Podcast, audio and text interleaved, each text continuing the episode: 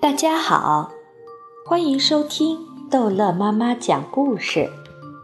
今天逗乐妈妈要讲的是《淘气包马小跳侦探小组在行动之寻找目击证人》。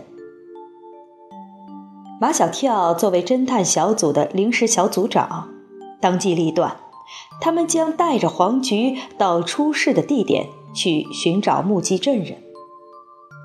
他把黄菊家装电视机的纸箱拆成了一个长方形的纸板，叫张达糊上白纸，又叫黄菊用粗黑的笔在上面写道：“寻找目击证人。”黄菊把他爸爸出事的时间、地点、经过都写清楚了，双手举着，和侦探小组的全体成员马小跳、唐飞、毛超和张达一起出了门。前往他爸爸出事的地点——紫金院附近。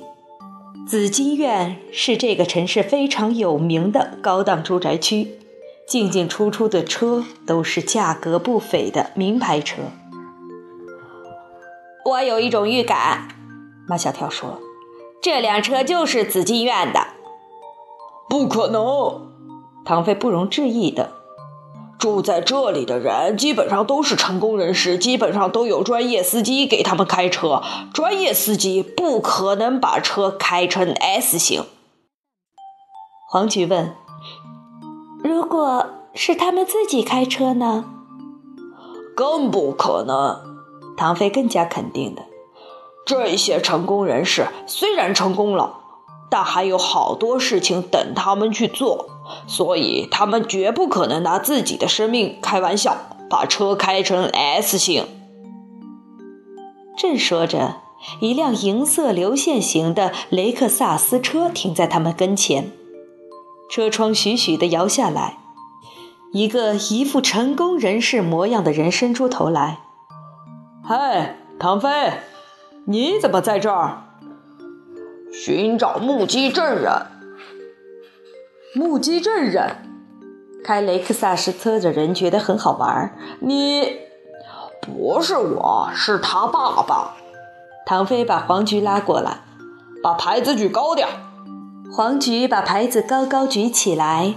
开雷克萨斯车的人把牌子上的字认认真真的读了一遍，然后对唐飞说：“需要打我手机。”唐飞和开雷克萨斯车的人一击掌，一言为定。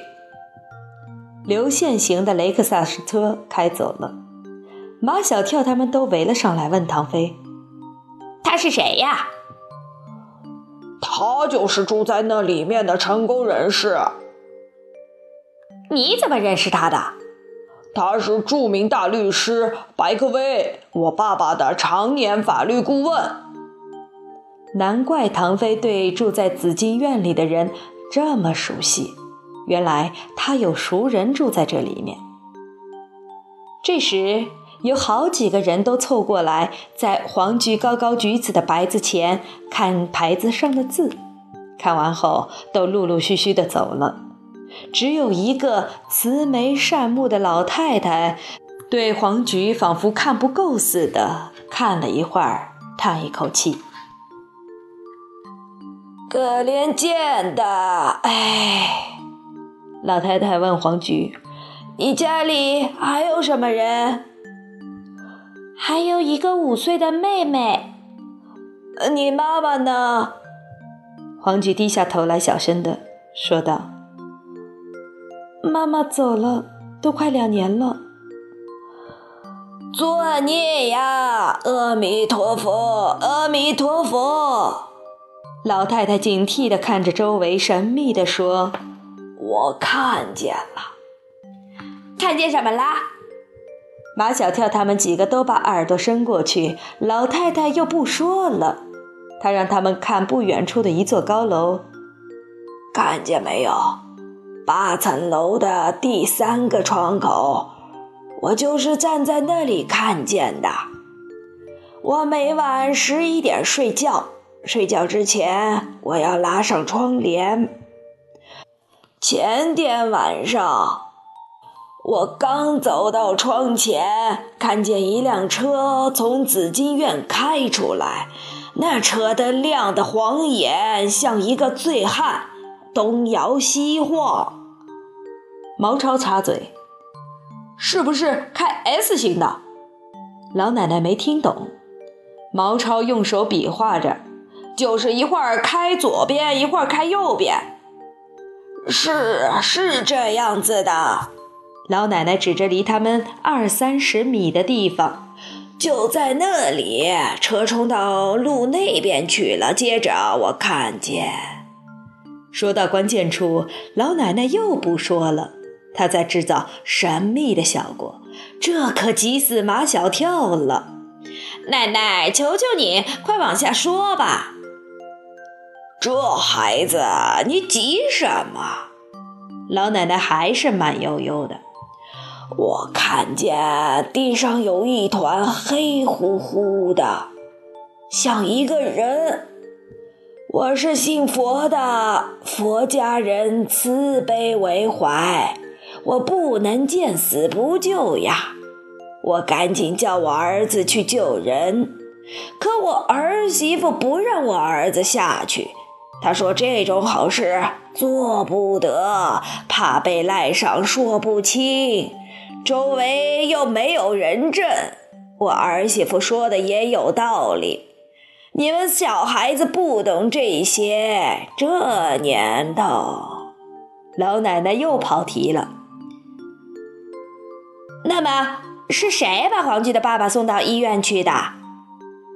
老奶奶说：“我打电话给幺幺零，十分钟以后有一辆警车开来。”后来的事，你们就别再问我了。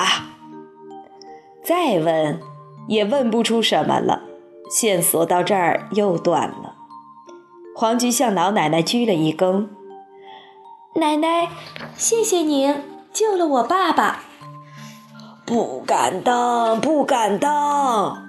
老奶奶连连摆手：“是警察救的。”那也是您打了幺幺零。老奶奶念了声佛，佛家人慈悲为怀，阿弥陀佛。老奶奶要走了，唐飞拦住她：“奶奶，我们现在要找的是撞人的车，您看见那辆车是什么车？”老奶奶愣了一下。呃，应该是小轿车吧？唐飞追问：“什么牌子的小轿车？”隔那么远，天那么黑，哪里看得清楚啊？老奶奶一边说一边走，毛超追上去：“奶奶，您看见车牌号了吗？”老奶奶没好气地说。我又不是千里眼。唐飞、毛超和张达垂头丧气，觉得从老奶奶那里并没有得到新的线索。马小跳可不这么看。这一条线索很有价值，那就是老奶奶亲眼看见那辆车是从紫金院开出来的。那又怎么样？唐飞说：“你知道那里面有多少车吗？”几百辆呢，可以缩小范围。马小跳说：“我们只查那晚十一点从紫金院开出来的车。”张达问：“嗯，你你你怎么怎么查？”我们去找紫金院守门的保安。在马小跳的率领下，侦探小组向紫金院那富丽堂皇的大门走去。好了，这一集的故事就讲到这儿结束了。欢迎孩子们继续收听下一集的《淘气包马小跳》。